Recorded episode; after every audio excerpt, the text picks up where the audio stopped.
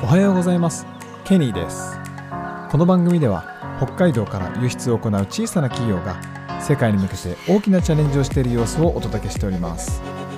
番組への質問や感想は Twitter や Facebook でお待ちしております。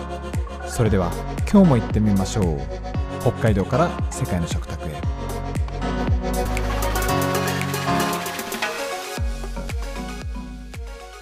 はい、えー今日もですね引き続き、えープリンシプル原理原則シリーズでお届けしております。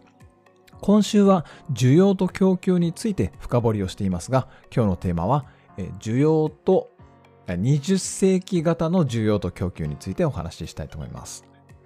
昨日の放送で、えーアダム・スミスという経済学者素晴らしい経済学者のですね、えー国がどうなったら良くなっていくか経済が成長発展していくのかという国富論という、えー現代の経済学の基礎になるような、えー考え方を紹介しました、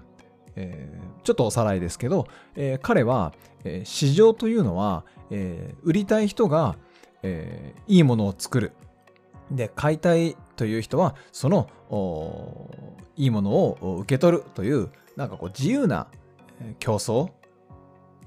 が社会をより良くしていくんだよっていう考え方をご紹介しました、えーサービスを提供する側企業とかですねは生産者はですね自分の利益を得るためにえー商品の品質を向上させたり技術を磨いたり、えー生産性を上げて値段を下げるという努力をすると。その努力がですね、え消費者にもメリットがあって、え需要は増加していくよというでこの仕組みに、えー見えざる手という名前をつけてですね、えーこういうふうにや国家は、えーその市場の自由な競争に介入しない方がいいんだよっていうことを提唱するしたというお話をしました。でこれまあこれ多分すごく正しい理論で、えーそれに倣って社会はどんどん発展し発展していったんだと思います。今までですね。しかし20世紀に入ってからその、えー自己自己の利益を追求するっていう生産者の活動で、えー市場の価格も数量も、えー自然と決まるという見えざる手っていうのが、どうやら怪しいんじゃないか怪しいんじゃないかというか、えーっともうちょっとその手法も古くなってきたんじゃないかというふうに言われ始めてきました。えーまあ、それはなぜかということなんですけど消費者の立場買う物を買う方ですねそっちの立場の方が強化されてきた強くなってきたといううことが変化が起き始めてきました。ね、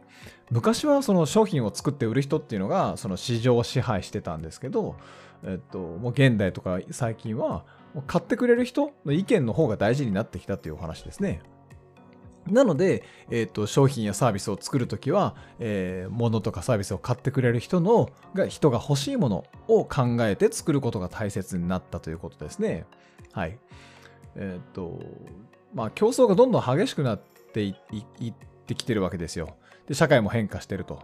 で、えっと、同じようなものを作っても売れないので、えー他社と差別化することっていうのも大事になってきました。もちろん見た目とかも大事だし、ブランドとかも大事だし、ただ、機能的に、えー使いやすいとかそういうだけではなくて、ブランドとかも大事にされるようになってきたんですね。えーであとは、えー消費者の考え方、まあ、我々ですね、考え方がすごく多様化して、えっと、企業がただ利益だけを追求したものではなくて環境に優しいとか、えっとフェアトレードとかですね、えー労働の搾取をしてないかとかですね。そういったこう CSR 活動って言いますけど社会的な責任を果たしているのかっていうところも、えー消費者は見見るようになってきました。ものとかサービスをね選ぶときにそういう一面も見るようになってきました。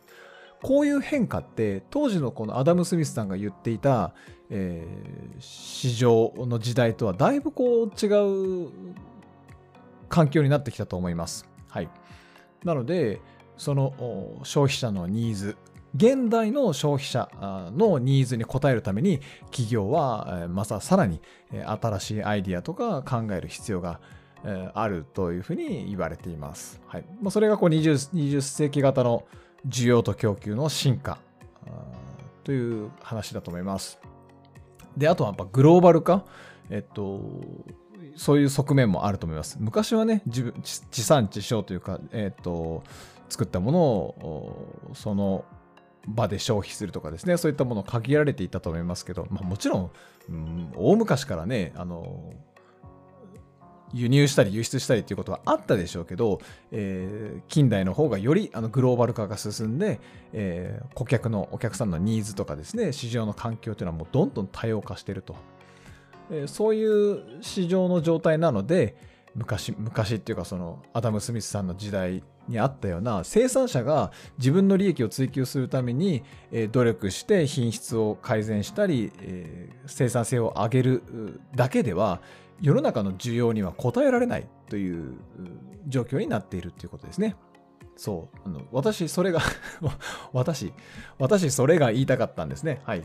えっ、と、まず基礎、その需要と供給の基礎を抑えて、それが現代にどう変化しているのかっていうお話をしたかったんですね。はい。なので、えっ、と、商品の品質を向上させたり、生産性を上げたりするのは、それは当然必要だし、はい、それはもう大前提としてやらなきゃいけないと。で、さらに、顧客のニーズに応える